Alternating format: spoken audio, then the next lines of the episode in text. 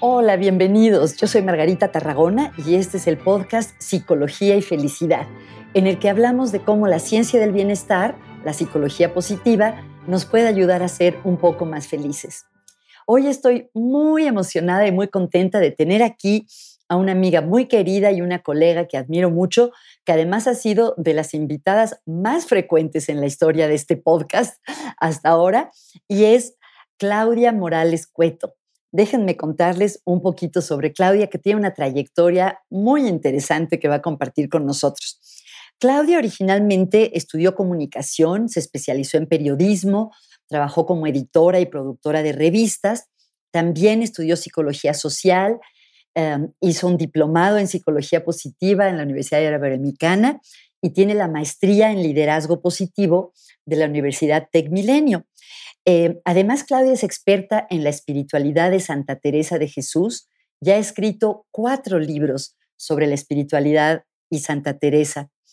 Eh, dentro de la psicología positiva, que además Claudia es instructora en diferentes organizaciones de psicología positiva, dentro de, de la psicología positiva, Claudia se ha especializado sobre todo en dos grandes temas, que son las fortalezas de carácter y la atención plena o mindfulness. De hecho, Claudia es una de las eh, primeras especialistas a nivel mundial y en el mundo de habla hispana en esta integración de las fortalezas y el mindfulness. Y de eso seguro nos va a contar hoy. Además, tiene una empresa que se llama Para Ser Feliz, que ofrece servicios de comunicación y difunde eh, información sobre psicología positiva. Ay, se me olvidó decir que Claudia también es coach especializada en indagación apreciativa todo eso. Bienvenida, Claudia. Ay, muchísimas gracias, Margarita. Gracias por esta presentación tan, tan amable que, que me hace sentir apreciada por ti. Y pues eh, gracias a ti conocí la psicología positiva y realmente eso me hizo pues tener un, un mejor rumbo en mi, en mi carrera profesional, porque siempre me ha gustado comunicar pero que la, justo ahora puedo hacer esta intersección entre comunicar contenidos que ayudan a las personas a vivir con más bienestar y que son contenidos basados en la ciencia. Entonces me, me gusta mucho cómo la psicología positiva enriqueció mi vocación de comunicadora. Ay, muchas gracias. Y yo, gracias a ti, he aprendido muchas cosas, entre otras, eh, saber más sobre Santa Teresa y cómo Tú muchas veces nos hacías notar en el diplomado y en nuestras conversaciones posteriores cómo confluyen algunas, algunas ideas que ella tenía hace 500 años con lo que la ciencia está encontrando hoy en día sobre la felicidad. Oye, y hablando de comunicar, Claudia, me acordé que tú tienes un lema o, o tu misión la tienes sintetizada en una frase. ¿Nos la quieres compartir?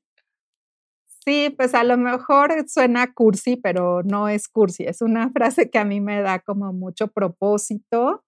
Mi frase es comunicar el amor, eh, porque cuando, o sea, justo como cuando estaba en la transición de, dedicarme más a, a, ser una profesional de la psicología positiva, me cuestionaba eh, como cómo dejar todo mi, pues como mi entrenamiento anterior ah, de ser comunicadora, de ser escritora, de ser periodista, eh, ser editora y em, pues haciendo como precisamente trabajando con, con, un grupo en una certificación que estábamos viendo el, el tema de, de, sentido. Yo ya llevaba con esta pregunta, ¿no? Como, o sea, ¿quién soy yo? O sea, ¿cómo me describo? ¿Qué hago? Y por qué tengo que escoger entre a lo mejor ser comunicóloga o ser una profesional de la psicología positiva o, qué. Y entonces, em, como ya con la pregunta, eh, una vez dando una clase, porque ves que cuando dicen que cuando uno da clase aprende el doble. Claro. Entonces les decía que muchas veces el propósito lo, lo puedes resumir en una frase, o sea, para que sea como un eje un eje que le da dirección a tu vida, como un reloj tiene dos manecillas, ¿no? Pero las manecillas sin el eje no pueden dar la hora. qué bonito. el propósito es como lo que articula todas las esferas de tu vida, o así yo lo veo. y entonces pensando como en algo que me ayudara a articular las diferentes esferas de mi vida y todos los sombreros, ¿no? O sea, que si soy mamá, soy esposa, soy maestra, soy editora, soy em, coach, este, coach etcétera, llegué a esta frase porque siento que sí mi vocación, o sea, el verbo que habla de mi vocación es comunicar. ¿Y qué comunico? Pues pienso que comunicar el amor quiere decir que trato de comunicar a los demás, eh, pues esa cercanía, esa eh, inclusión y ayudarlos a vivir de una mejor manera. Entonces, es, el propósito también siempre es algo que, que te jala, o sea, no, no lo logras del todo, o sea, te va eh, movilizando. Y entonces cuando tengo que tomar una decisión acerca de si aceptar, por ejemplo, un trabajo o qué decisión, o sea, un criterio para discernir cosas, pues me ayuda mucho el propósito de vida, o sea, que tanto habla de lo que es mi vocación y, de esta articulación de las diferentes esferas de mi vida. Ay, me parece muy bonito, muy, muy bonito.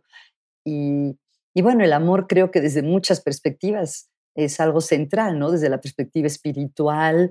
Y justo hoy vengo a dar una clase de psicología positiva eh, y hablamos de las emociones positivas y de esos momentos de micro resonancia, ¿no? En los que compartes una emoción con una persona y eso es una forma de amor.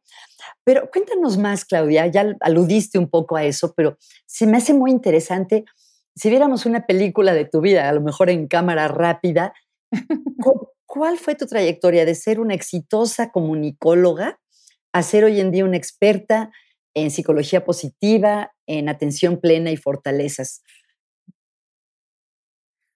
Pues mira, a mí realmente lo que me apasionaba de ser editora era poder hacer llegar a las personas contenidos que le ayudaran a vivir mejor. Em, tanto cuando fui editora de, revistas femeninas o de revistas de, para clientes, revistas de empresas que comunicaban acerca de sus productos o de sus servicios. Como muchos años también fui editora de revistas infantiles. Y mm. Como que lo que me gustaba era que, o sea, que no nada más fuera como una manera, eh, bueno, y además eh, la empresa con la que trabajaba, pues también estaba de acuerdo como con esta misión, ¿no? De que, eh, puedes comunicar de una manera accesible por medio de las revistas, pues comunicar contenidos que ayuden a la gente en su desarrollo humano o a mejorar sus relaciones o a aprender cosas. Entonces, siempre estuve como muy en todo ese tiempo eh, leyendo muchísimo, porque bueno, esa es otra parte de mí que me encanta leer, o sea, me apasiona leer y siempre estaba como leyendo libros acerca de, de psicología que bueno, cuando terminé la carrera de comunicación, tenía esta inquietud de aprender más de psicología porque me hubiera gustado hacer el subsistema de investigación en la carrera, mm, pero no se abrió porque no había gente interesada. Y entonces, eh, años después, me metí a estudiar psicología social porque pues realmente gran parte de los em, de, los de las teorías de comunicación provienen de la psicología social. Mm. Entonces, eh, pues leyen, eh, leyendo de psicología, de psicología social y de diferentes cosas, pues luego yo hacía los temarios de las revistas y eh, algo que, o sea, siento que, que algo que, que me ayuda es que como que logro hacer una síntesis que permiten que los contenidos se comuniquen de una forma clara o sea, porque a lo mejor yo había leído un libro bastante denso acerca de un tema, pero lo lográbamos convertir en, en un artículo o en un reportaje o, o, lo usábamos para una entrevista.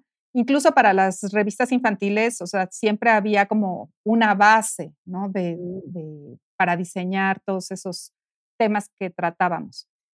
Y entonces me acuerdo que una vez en la oficina estaba, eh, me llegó un correo de la Ibero y eh, de los que mandan a los exalumnos y venían los cursos que se iban a abrir en el siguiente otoño y venía el diplomado de, psicología positiva. Y entonces leí, yo nunca había oído de la psicología positiva, pero siempre, desde siempre, me había preguntado por qué como que los maestros para, para hacer que aprendiéramos, bueno, no todos, pero algunos, les gustaba como eh, a lo mejor hacer a las personas sentirse mal o que no eran suficiente o mm. castigar.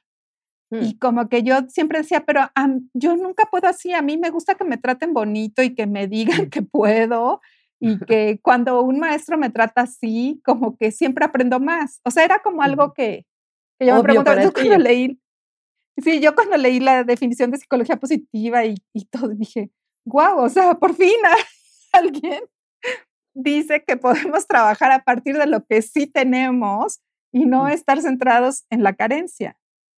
Y entonces, pues, em, ese año que tenía muchísimo trabajo y, este, y no, no, me pude meter en la primera generación, eh, que, bueno, conozco, tengo amigas que sí se metieron y que ya ni siquiera estábamos trabajando juntas, pero ellas sí eh, se metieron a, esa, a esa generación y eh, yo me metí al siguiente año, en el año 2009, que fue cuando nos conocimos, y realmente me encantó desde el primer momento esta visión de, pues, del, de que los seres humanos están mucho más motivados por, por la bondad, por la virtud, por eh, la conexión y, y no tanto por, pues por las cosas que, luego pensamos, ¿no? Como eh, la carencia o la envidia o, ¿no? Que,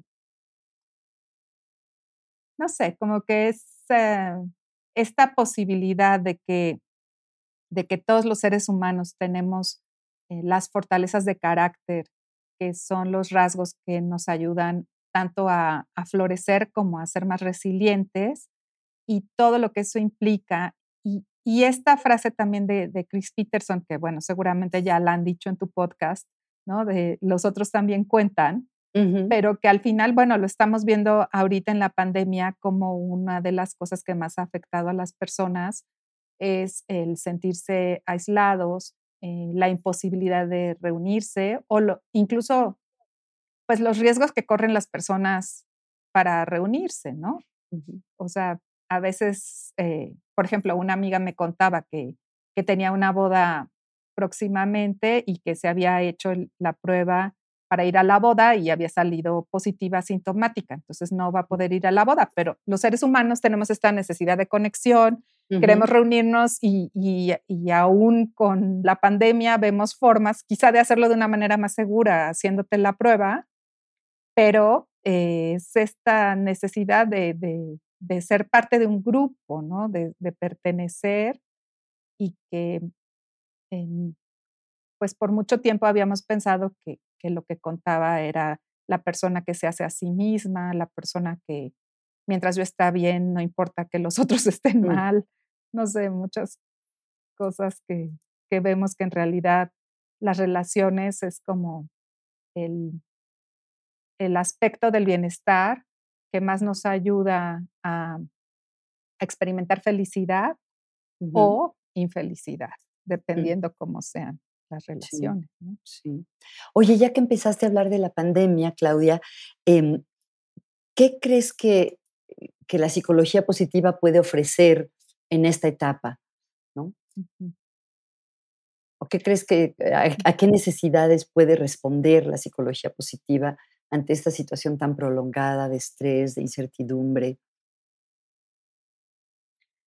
Pues a, mí me, me, llamó la atención en el informe de en el World Happiness Report que se publicó en este año, en marzo, el Día Internacional de la Felicidad del 20 de marzo de este año, que en el capítulo 6 tiene como un análisis de eh, quiénes son las personas que experimentaron más bienestar o, de qué manera como que ciertas prácticas protegieron su bienestar. Y bueno, una, una, de las maneras, una de las cosas que protegía su bienestar era precisamente tener buenas relaciones con los demás. Em, otra era las personas que, que lograban eh, aceptar lo que estaba sucediendo, lo cual no quiere decir que te guste, mm. pero como eh, las personas que aceptan que esto es lo que nos toca vivir, que es una de las facetas de, la atención plena, es la aceptación. Mm. Entonces, aceptar que esto es lo que estoy viviendo me ayuda a ver más posibilidades. Y ah, otra era como las personas que, encontraban en su día emociones positivas, decayó menos su bienestar. Lo que lo estoy diciendo así muy superficialmente, es un capítulo bastante grande y quien lo quiera leer, ahí está, o sea, se puede descargar ese informe eh, de manera gratuita y es en el capítulo 6. Algo que el informe decía también es que eh, a nivel general no es que las personas hayan experimentado menos emociones positivas en el año 2019, interesante. sino que aumentó la experiencia de emociones negativas. Porque es importante, bueno, tú lo sabes, pero mucha gente piensa que si tengo emociones negativas, pues no tienes positivas. ¿no? tienes positivas. Si, si tengo tristeza, si tengo miedo, si tengo enojo, no tengo emociones positivas. Y, y es algo que creo que, es conveniente comprender cuando estamos hablando de bienestar, que las emociones son concurrentes y que si tratas de suprimir las negativas, también suprimes las positivas. Y, y, esto es muy claro en, en el informe general del estudio, eso dicen, ¿no? Que no es que la gente en 2019, que fue un año mundialmente retador para todos. 2020 eh, más bien, ¿no? Sí, en 2020, perdón, sí, en 2020, me equivoqué. Em, no es que la gente no haya experimentado emociones positivas, sino que aumentaron y no disminuyeron, sino lo que pasa es que aumentaron las emociones negativas. Y entonces por las pérdidas, por la, cambia la proporción. Entonces eso hace que se experimente mayor malestar. Qué interesante. Claudia, y cuéntanos, dentro de todo lo que ofrece la psicología positiva, tú te has súper especializado en dos áreas, las fortalezas de carácter y el mindfulness o la atención, o la atención plena, que bueno, tal vez no es justo decir que eso es parte de la psicología positiva, porque las prácticas de atención plena preceden a la psicología positiva por milenios, ¿no? Pero sí se ha estudiado científicamente el impacto de la atención plena. ¿Nos podrías contar un poquito por qué estas dos áreas te interesan tanto?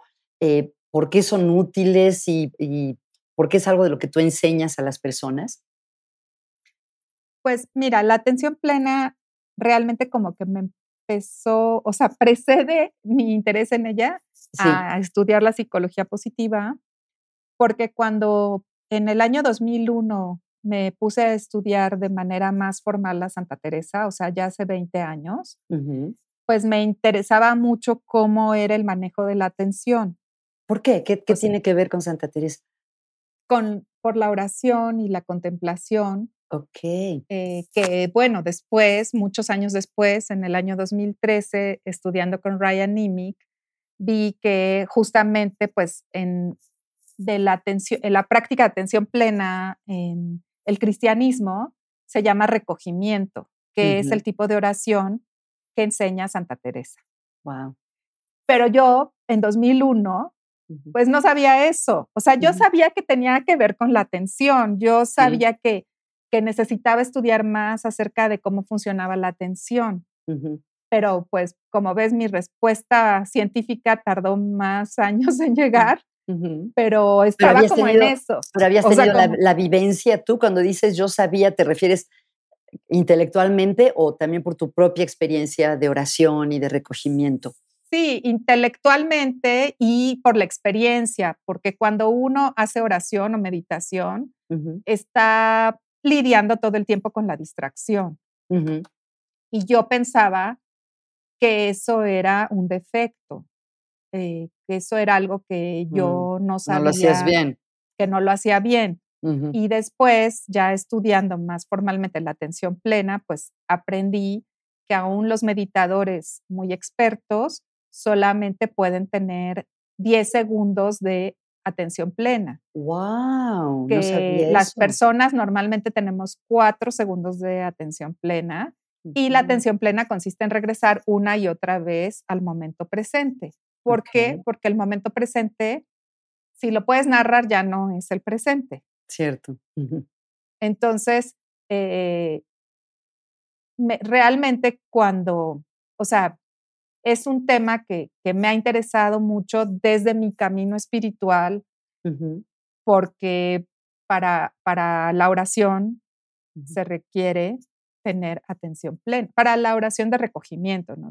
Y para todo tipo de oración, porque como también dice Santa Teresa, que pues sí, que no es nada, cuando rezas vocalmente, pues también necesitas poner atención, porque no se trata de hablar sin pensar, ¿no? Sino que hay que hablar con conciencia, mm. eh, con atención. Hace un minuto dijiste en la oración o la meditación y me surgió la duda de si son sinónimos, si la...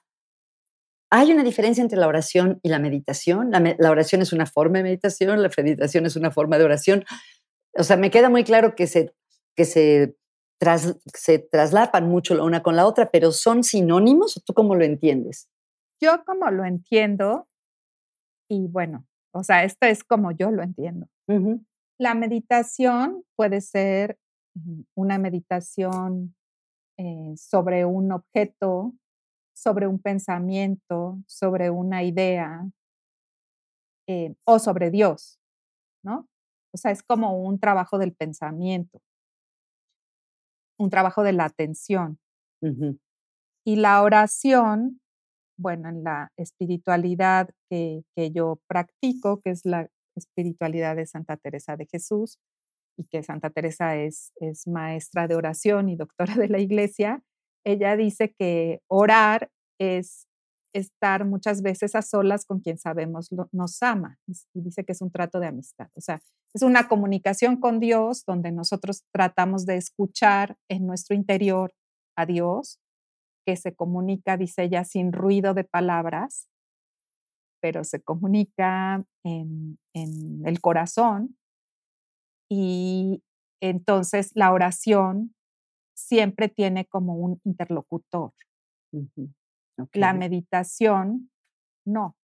O sea, en la meditación uno pues está eh, poniendo su atención en, puede ser en su respiración, en el cuerpo, en una pasa, en los árboles, mm. en una idea, o sea, voy a meditar acerca de tal tema eh, y está ahí la atención. Pero la oración es una, un diálogo. Ok. Oye, ¿y por qué? A lo mejor esto es lo más básico, pero a lo mejor algunos de nuestros eh, escuchas se lo están preguntando. ¿Y por qué darle tanta importancia? ¿Por qué es bueno o deseable poner atención o centrar la atención en algo? Pues porque la atención es, yo creo que, bueno, hago mi aclaración, o sea, mi disclaimer, yo no soy psicóloga, ¿no? Pero siento que es eh, la atención una de nuestras más grandes energías psíquicas. O sea, nuestro cerebro em, gasta muchísima energía cuando, cuando se enfoca en algo. Y eso también a nosotros nos activa para lograr cosas o para hacer algo. Y luego algo que me encanta, que, que pues ese libro, fíjate, yo ese libro, el de Flow, de Mihaly Csikszentmihalyi, que lo leímos en el, en el diplomado en el año 2010, mm, por ahí. Eh, yo lo había leído en el año 1995, porque te digo que siempre estaba como en búsqueda, ¿no? Y, desde entonces me llamaba la atención esto de que, de que tú puedes enfocarte y vivir ciertas experiencias que ahora sé que se llaman experiencias óptimas, pero que tienen que ver con la atención. Mm. Y, y Mihaly Csikszentmihalyi tiene una frase que, me encanta que dice que donde ponemos la atención está la experiencia. y, y bueno, realmente es así. Si yo pongo mi atención en lo que me amenaza, pues incluso fisiológicamente empiezo a sentir que a lo mejor se me sume la panza o se me corta la voz o em, no sé, me dan ganas de esconderme. Y si yo pongo atención en lo que está bien, pues me siento como camino con más seguridad, me siento mejor, respiro más tranquilo. Entonces, mm, él también, no, no tengo la frase exacta, pero tiene también en ese libro una frase que dice que las personas usando su atención pueden hacerse felices o infelices. Mm, qué bonito. Y eso pues habla de, de nuestra capacidad que tenemos los seres humanos de responder a lo que está sucediendo en nuestra vida de una forma consciente eh, y ser protagonistas de nuestra vida, ¿no? O sea, ser nosotros los que vamos decidiendo cómo avanzar o cómo superar las cosas en lugar de sentir que somos unas víctimas del destino. Eh, y creo que tiene mucho que ver con lo que como humanidad estamos viviendo, o bueno, me sirve para entender esta, pues estos 18 meses que llevamos, o no sé, algo así. sí.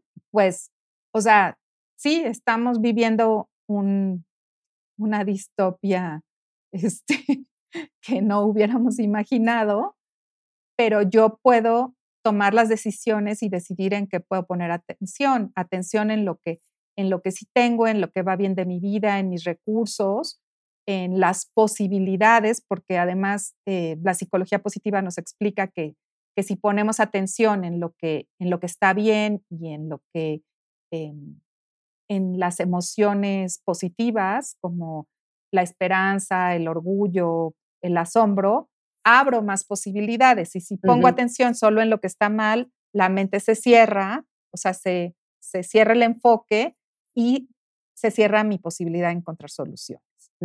Entonces, creo que, que hay que ver, o a mí me admira, cómo la humanidad ha, ha sido flexible en muchas cosas, o me admira ver cómo eh, los científicos, pues en menos de un año, eh, Increíble. ya estaba desarrolladas las vacunas eh, y que las vacunas bueno, las estrategias de vacunación que han seguido en diferentes países también ha sido asombroso, ¿no?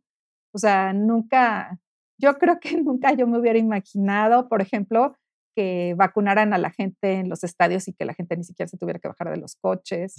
O este, no sé, hay em, como tantas cosas que, o, o, los médicos, ¿no? Cómo han em, encontrado como cosas que antes eran casi hasta tabú, como por ejemplo dar psicoterapia por eh, Zoom. En línea. En línea, ¿no? O los médicos. Eh, hace un mes mi esposo tuvo COVID y mm. pues las consultas con el doctor fueron por, por WhatsApp, o sea, por video de, de WhatsApp, porque el doctor me decía, me sirve verlo porque yo estoy viendo este, cómo es su frecuencia de respiración, cómo está hablando, cómo se está expresando, pero me dice, no, no puedo hacer que venga al consultorio o ir porque entonces pongo en riesgo a otros pacientes, ¿no? Claro. es muy complicado aislar a las, a las personas que tienen COVID y, y, bueno, este, o sea, generar un ambiente donde el médico pudiera venir y que él no se contaminara, ¿no? Increíble. Entonces, eh, pues la, creatividad del ser humano es, es sorprendente y hemos en estos meses también creado, pues como humanidad, diferentes maneras de, salir adelante, ¿no? Ok, bueno, ¿y cómo se aprende esta habilidad? Sería, ¿Se podría escribir como una habilidad el poder poner atención plenamente, lo que en inglés se llama mindfulness? Eh, ¿Cómo se desarrolla? tal vez la forma más conocida o la que yo más conozco es la meditación, ¿no? Como una, un proceso o una práctica para cultivar la atención plena. ¿Es esa la principal o cuáles otras hay, Claudia? Sí, la meditación es la práctica formal que por milenios en diferentes eh, tradiciones espirituales se ha usado la meditación como la forma de aprender a estar en el momento presente. Eh, tanto en el budismo como en, el cristianismo, como en, el judaísmo y en el islam, hay estas, estas maneras de ah, involucrar la atención con el momento presente. Y en estas, en la práctica de meditación, pues eliges un objeto que funciona como un ancla de la atención para que la atención no se vaya a la deriva, como, como los barcos cuando no, los, no les pones ancla, pues se van, ¿no? Entonces, así nuestra atención, cuando no le damos un ancla, algo que la aterrice o que la, que la fije, pues nuestra atención se va y entonces estoy pensando en, en mi hija y luego estoy pensando en la comida y luego estoy pensando en que este, me duele el pie y luego estoy pensando en lo que voy a hacer después y entonces pues es este, todo un, una corriente de pensamientos que no tiene fin.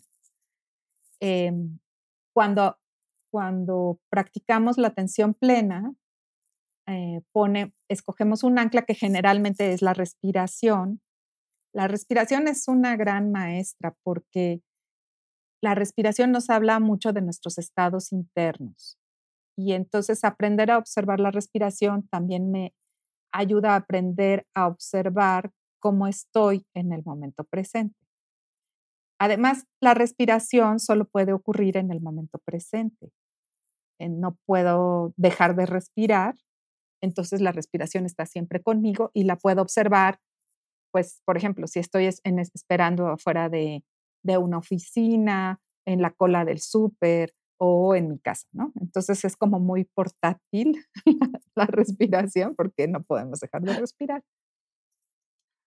Eh, la práctica formal eh, consiste pues, en, en, tener un ancla y regresar una y otra vez a esa ancla.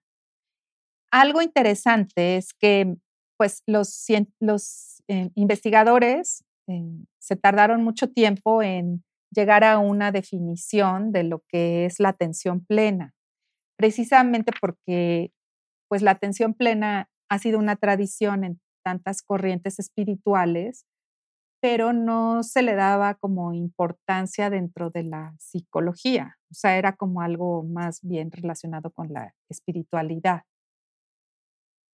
Y entonces fue hasta el año 2004 que hicieron una definición operativa todo un grupo de científicos eh, encabezados por Bishop Lau y Shapiro. Y entonces llegaron a una definición operacional de lo que es la, la atención plena. Y entonces ellos dicen que la atención plena puede definirse como la autorregulación de la atención al momento presente con curiosidad, apertura y aceptación ya sean experiencias internas, como son los pensamientos o las sensaciones corporales o las emociones, o experiencias externas. Entonces, bueno, esta definición a lo mejor suena como demasiado larga, pero sirve para, para decir lo que sí es en lugar de decir lo que no es. Porque, por ejemplo, la definición de John Kabat-Zinn habla de poner atención al momento presente sin hacer juicios. Y entonces, ¿cómo es eso de sin hacer juicios? Mejor eh, con aceptación. ajá, pero cuando tú defines algo diciendo lo que no tienes que hacer, como que la gente no sabe qué hacer. En cambio, esta definición operativa de Bishop Lawit y Shapiro te dice cómo es esa atención. O sea, la atención plena requiere autorregulación, que es una fortaleza de carácter. Que es esa parte de regresar, ¿no? Al momento presente, porque tú te regulas para no estar pensando en el pasado, no estar pensando en el futuro, sino mantenerte en el presente. Y para eso te ayuda el ancla. ¿Y cómo vas a poner la atención? Habla de otras dos fortalezas de carácter. Dice, con curiosidad. La curiosidad te ayuda a hacerte preguntas sobre lo que está ocurriendo en el momento presente. Por ejemplo, me distraje y me doy cuenta que mis pensamientos son de relacionados con el trabajo. Y me doy cuenta, pero con la autorregulación respiro y regreso a lo que sea mi ancla, que puede ser la respiración o alguna otra cosa. Puede ser una pasita, puede ser eh, eh, cómo estoy caminando, o sea, hay diferentes anclas que puedes usar. Pero entonces ah, usas dos fortalezas juntas, la autorregulación para regresar, la curiosidad para observar de qué fue tu distracción, regresar y volverte a preguntar cómo estoy viviendo la experiencia del presente de observar esta ancla, ya sea la respiración o caminar o eh, observar mi cuerpo, algo, es con curiosidad. Y luego el la tercera fortaleza es la apertura de aceptación, que es la fortaleza de apertura mental y juicio crítico, que te permite aceptar que, pues, lo que esté ocurriendo. O sea, me distraje, no me juzgo, acepto que mi mente divaga porque el cerebro es inquieto y le gusta la novedad y el cerebro siempre está alerta. Es un mecanismo de sobrevivencia también, estar alerta de lo que está sucediendo. Mm. O aceptar pensamientos. Eh, en el fluir de la conciencia a veces tenemos pensamientos que pueden ser absurdos o que no nos gustan o que eh, quisiéramos no tener. Pero cuando estás en la atención plena, no vas a juzgar esos pensamientos, sino vas a aprender a estar con tu discurso interno, simplemente dándote cuenta que eso está ahí y, lo puedes dejar pasar, que creo que es una herramienta muy importante para gente que tiene pensamientos obsesivos o que tiene ansiedad, como aprender a observar sus pensamientos sin dejarse llevar por ellos. Y para eso, pues se necesitan estas tres fortalezas, la autorregulación, la curiosidad para poder etiquetar, por ejemplo, un pensamiento. Ah, es un pensamiento catastrófico. O sea, un pensamiento que me está hablando de que, de que seguramente va a ocurrir una desgracia y eso me causa mucha ansiedad, ¿no?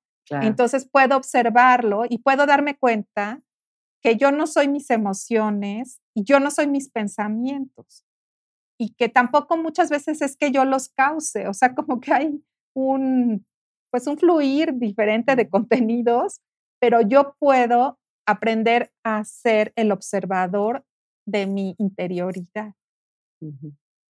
y, me gusta esta definición porque te dice cómo. O sea, cuando, cuando se habla nada más de estar en el presente o poner atención o no distraerte, pues no entiendes cuáles son los, las habilidades, que en este caso son fortalezas de carácter, que puedes usar para estar en el presente y que pues son las, las que puedes usar en, cada momento. Ya empezaste a hablar de las fortalezas de carácter y te quisiera preguntar más, pero algo que eh, quisiera comentar es que hoy en día las investigaciones científicas han mostrado que practicar esta atención plena tiene beneficios.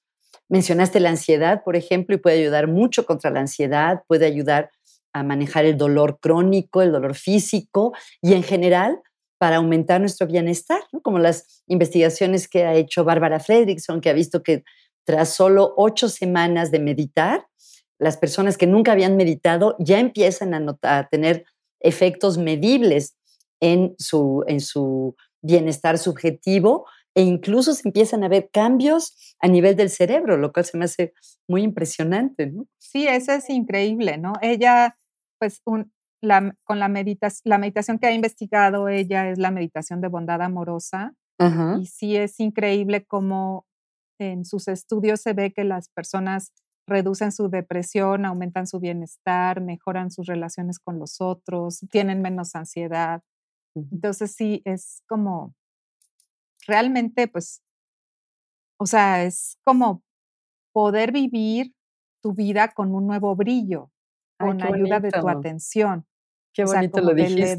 Le, sacas brillo a la vida porque te das le sacas brillo a la vida, qué bonito. Con razón eres comunicóloga, comunicadora.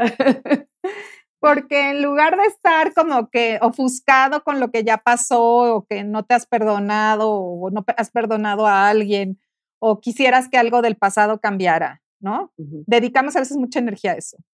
O estar con la ansiedad de lo que puede pasar y si fracaso y si no lo logro y entonces te paralizas, como cuando aprendemos a estar en el presente, aprendemos a apreciar más lo que la vida nos está ofreciendo en ese momento.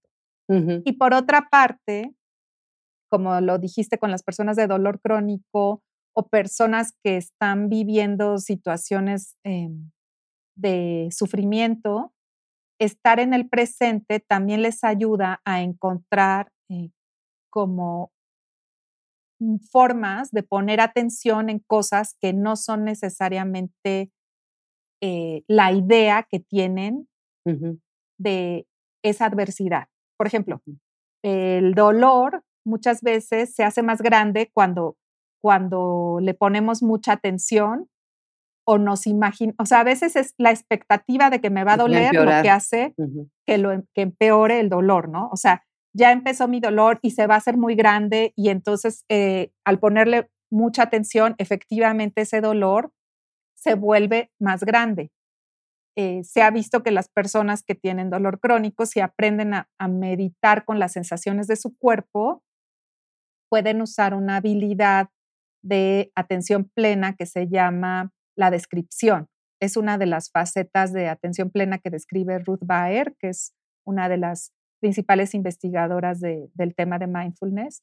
Y ella dice que, la capacidad de describir las sensaciones internas es una faceta de, la atención plena. Entonces puedes eh, describir el dolor como presión, como ardor, como eh, comezón, como diferentes cosas y al poderlo como como desmenuzar, ese dolor se puede vivir de, una manera mejor.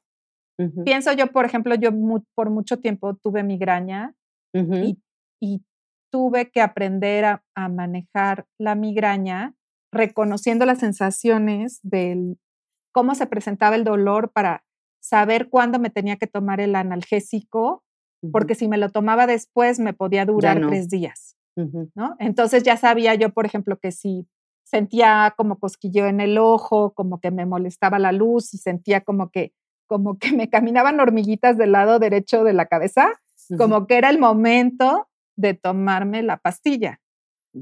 Eh, y bueno, o sea, no, no por ponerme de ejemplo, pero es como el ejemplo que tengo de un, que he vivido de un dolor que para mí tuve que aprender a manejar. Entonces, eh, pues igual, como que lo que hace la atención plena es que te ayuda a conectar con el presente para ser menos reactivo a lo que está sucediendo y responder de manera consciente. Eh, entonces, responder de manera consciente quiere decir también que podemos aprender a relacionarnos mejor con los otros.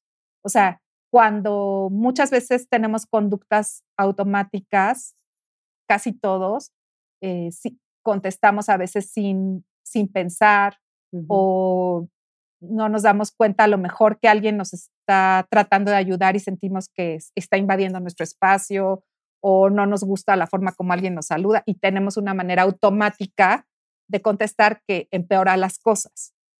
Cuando podemos habitar el presente, pues podemos también decir, bueno, ese, ese es él y yo observo cómo yo quiero vivir esta situación y qué respuesta elijo. Creo que esto es muy importante. De hecho, se dice mucho cuando se habla de atención plena que entre un estímulo y una respuesta hay un microsegundo, no sé cuánto tiempo, eh, en el que podemos decidir cómo respondemos. Y se habla de la diferencia entre reaccionar, que es como más automático, como cuando te dan con un martillito en la rodilla y tienes un reflejo, y responder, que tiene como esta rebanadita de, no sé cómo llamarla, de conciencia o de intención. Sí, bueno, de hecho es como, es generalmente la, la sugerencia es, o sea, entre el estímulo y la reacción puedes respirar. O sea, la respiración hace la pausa. Entonces es nada, un segundo. Sí. Pero si me permito como, o sea, no es que en ese momento te sientes en flor de loto y te pongas a pensar, no, sino simplemente como la práctica formal de la meditación en donde has estado tan atento a tu respiración, si en ese momento, eh, o sea, hay algo, por ejemplo, llegas a tu casa, estás tratando de bajar de peso, llegas a tu casa y llevaron unas deliciosas galletas de chispas de chocolate que se te antojan muchísimo.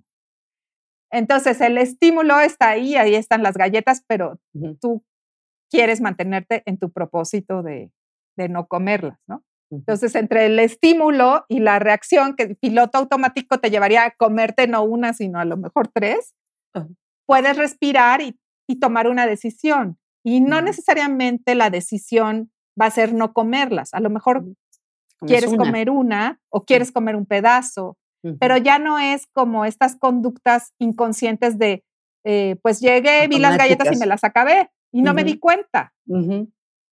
Entonces es como, y de hecho tiene una investigación Elisa Eppel de la Universidad de San Francisco, tiene una investigación muy interesante de eh, mujeres a las que, eh, que querían bajar de peso y entonces probaron una intervención de mindfulness, de enseñarles mindfulness por ocho semanas.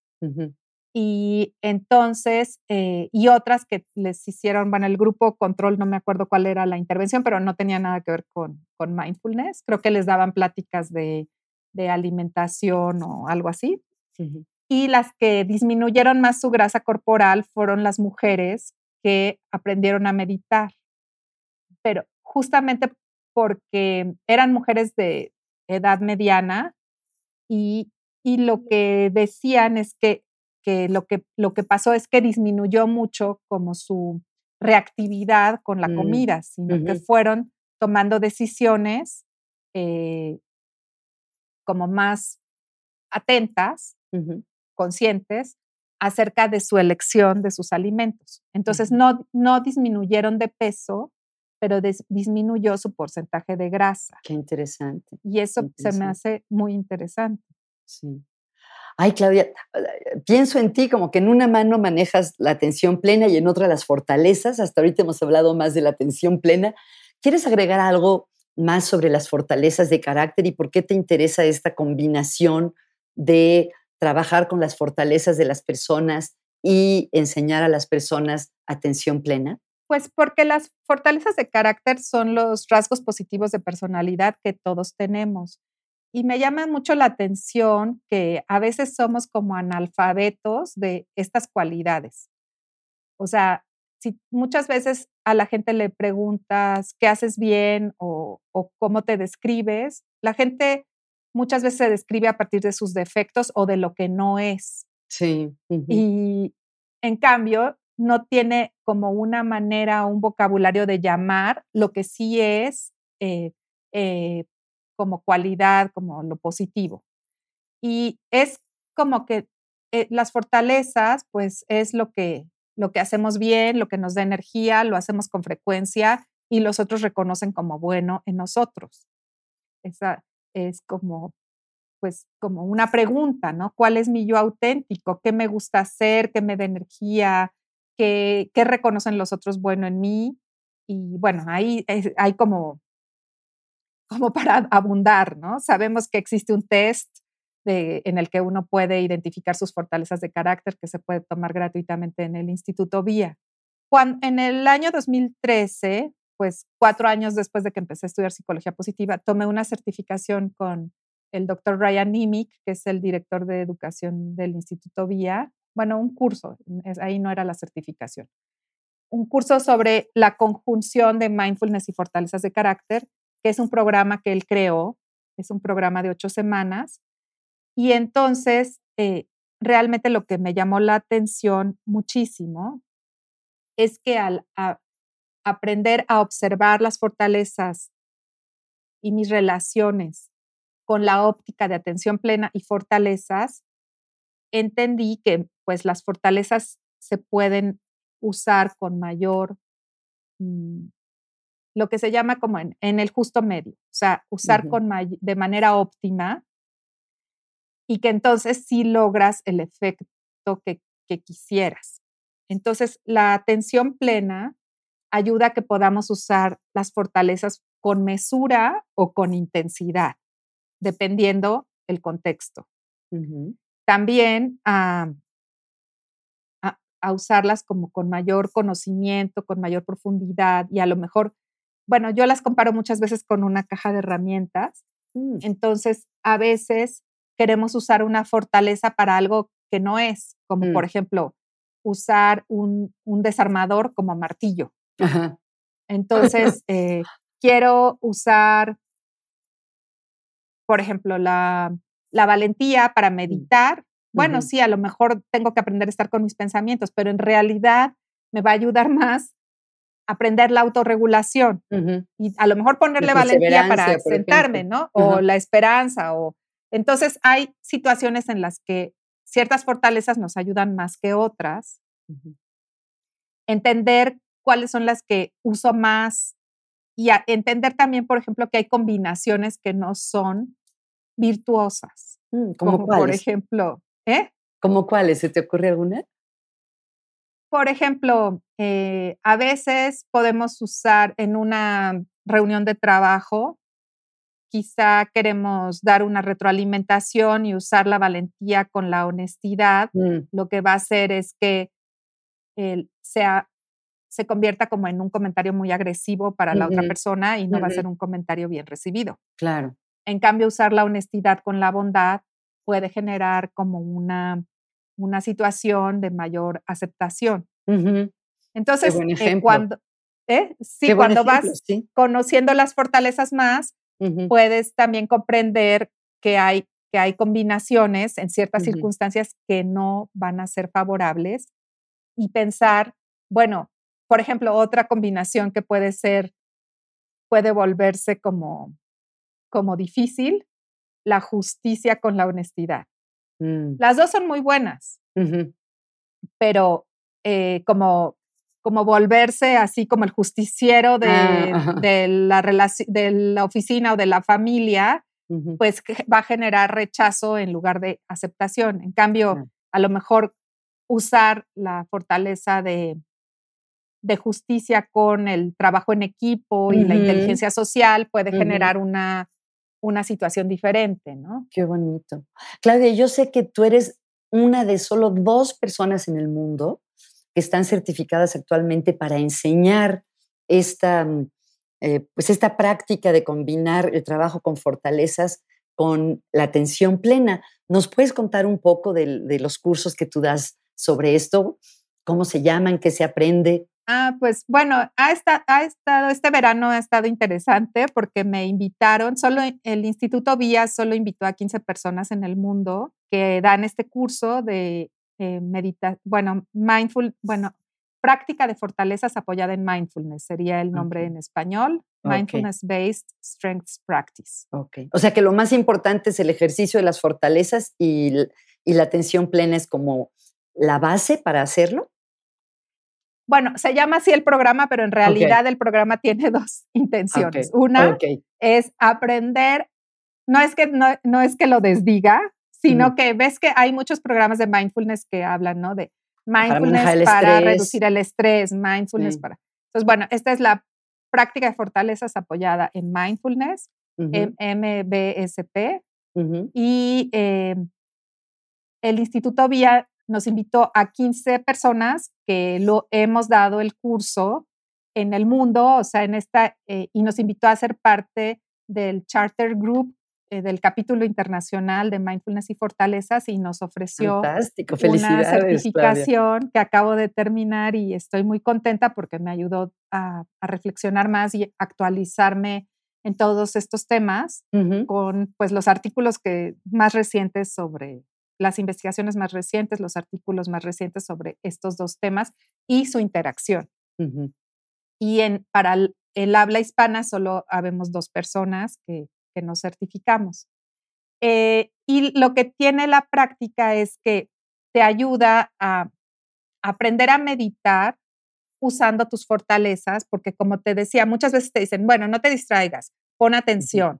Pero, cuando sabemos que la, que la meditación de atención plena requiere de autorregulación, de curiosidad y de apertura mental, pues ya tenemos algunos recursos, ¿no? Y dependiendo de las meditaciones, a lo mejor usas tu perspectiva o usas el aprecio de la belleza o usas eh, la gratitud o usas la fortaleza del amor. O sea, hay diferentes meditaciones, usan también diferentes, fortalezas. Y por otra parte, eh, la atención plena permite eh, aprender a usar las fortalezas en, la intención adecuada, en la combinación adecuada, en la situación adecuada. Y entonces, eh, pues también el, te conecta más con tu propósito de vida esta práctica, porque Ah. te permite ver en qué eres bueno y cómo lo quieres usar. O sea, ya sea, y eso es algo que me gusta mucho, porque aunque las sesiones están establecidas y las prácticas, estás con un grupo con que también el grupo ofrece una sabiduría, que es la de sus experiencias, ¿no? O sea, hay el contenido que el maestro ofrece, hay las experiencias que el grupo comparte y que hay una sabiduría en ellas y cada quien recorre su propio camino, porque quizá para mí es muy importante refinar mis habilidades de liderazgo en el trabajo o para otra persona es importante em, saber cómo ser un mejor padre o para otra persona lo que le interesa es aprender a manejar su estrés. Entonces, tú recorres tu propio camino con las prácticas que se van sugiriendo cada semana. Mm. Entonces, al final, pues pienso que, bueno, uno de, de los resultados más que la gente comparte de diferentes maneras, bueno, porque al final me comparten como qué les ha impactado más y con ma- mucha frecuencia es que al conocerse ellos y aprender a, a escuchar sus propios pensamientos y conocer sus, cómo usan sus fortalezas, pueden también aprender a valorar las, rela- las fortalezas de los otros y eso tiene un impacto importante en sus relaciones. Ay, qué bonito. ¿Y cómo puede la gente saber más de estos cursos que ofreces, Claudia, y tu trabajo en general? ¿Cómo te podrían buscar o contactar? Pues tengo una página que se llama, eh, bueno, que es el, el website es eh, www.paraserfeliz.com.mx. www.paraserfeliz.com.mx. Y eh, pues justo vo- voy a dar una nueva edición de este curso que comienza el 31 de agosto, el martes 31 de agosto. Ah, qué bien. Tien- tiene un precio pandémico especial para tratar de apoyar a la gente, o sea, está en un precio que normalmente no tendría, pero que está así para que pueda ser accesible para más personas. Qué Y bien. pueden inscribirse en mi correo, me pueden escribir para más información, que es claudia arroba para ser feliz, todo pegado, para ser ujú. feliz.com.mx. Claudia arroba para ser feliz.com.mx. Fantástico, se me antoja mucho nada más de oírlo, Claudia. Oye, Claudia, es increíble cómo se ha pasado el tiempo de rápido. Te quiero preguntar dos cositas. Siempre les pregunto a mis invitados qué están leyendo. Si yo viera tu escritorio, tu mesita de noche, ¿qué me encontraría estos días? Pues estoy, estoy leyendo un libro en italiano No me digas, no sabía que que hablabas se llama. Noi, ya lo voy a terminar, es una novela súper gorda Ajá. porque, porque ha stato il mio progetto di la pandemia, de la pandemia, Aprender italiano. y imparare italiano. Oye, pues felicidades, qué maravilla. Entonces, pues nota, bueno, tengo nota al pie de página, una de las fortalezas de Claudia es el amor por aprender, como nos acaba de demostrar. Sí, entonces quería ir a Italia antes, el viaje más contado que, que, que cuento que era nuestro proyecto ir a Italia en el año 2020 y no pudimos ir, entonces lo convertí en un proyecto de, de aprendizaje Ajá. y tengo justo aquí conmigo un libro porque me, me gusta mucho la comunidad de psicología positiva que Ajá. tenemos, o sea, en general, internacionalmente y nacionalmente. eh, eh, Nicole Fuentes recomendó este libro en, su, en su Instagram y en su Facebook y, y ahora lo compré porque me, pues me pareció una buena recomendación y estoy contenta, contenta leyéndolo de Coaching Habit eh, que dice que digas, digas menos, preguntes más y cambia la manera en que lideras para siempre. Ay, qué bonito. Entonces, pues son como, siempre tengo como un libro de, de psicología positiva Ajá. y un libro y una novela, porque me encantan las, las novelas. Qué bien. Claudia, ¿y qué tip nos podrías dar? Algo práctico que las personas pudieran probar eh, en los próximos días y que a lo mejor puede aumentar un poco su nivel de felicidad. ¿Qué sugerirías que, que tú sepas que a mucha gente le sirva o que a ti te sirve? Pues ahorita, algo que pienso que sería Bueno, he, publicado desde que empezó la pandemia, cada semana publico un tip en un newsletter que se llama Periodic. Entonces ahí hay ya, bueno, ya se han publicado más de 100 tips porque es, semanal, ¿no? Pero ahorita el tip que quiero compartirles es uno que, que, dice Rick Hanson, que para instalar la felicidad en nuestro cerebro necesitamos saborear los momentos positivos. Y entonces, él dice que, que para que aprendamos a vencer el sesgo de negatividad, que es esta tendencia que tenemos a centrarnos en las experiencias desagradables, que es importante que cada noche o en algún momento que decidamos del día, pero que lo hagamos pues tratando de hacerlo todos los días, que lo convirtamos en un hábito, que pensemos en lo mejor que pasó en el día con detalle, Mm. y lo visualicemos y que conscientemente lo instalemos en nuestro cerebro. Y que eso hace que entonces eh, seamos personas más resilientes, que pueden enfrentar mejor la adversidad y que experimentan más emociones positivas. Ay, qué eh, bonito, esa idea de saborear, ¿no? De realmente detenernos en cada aspecto de esas experiencias. Qué maravilla. Y bueno, y la parte que me gusta es esto de cómo instalarlo, porque, o sea, es como, bueno, yo lo he visto en los grupos cuando, cuando les doy la clase de saboreo y la gente efectivamente lo empieza a practicar, sí tiene un efecto en, en su componente, bueno, ves que uno de los componentes del bienestar es la positividad, como que empiezan a ver la vida de una nueva manera.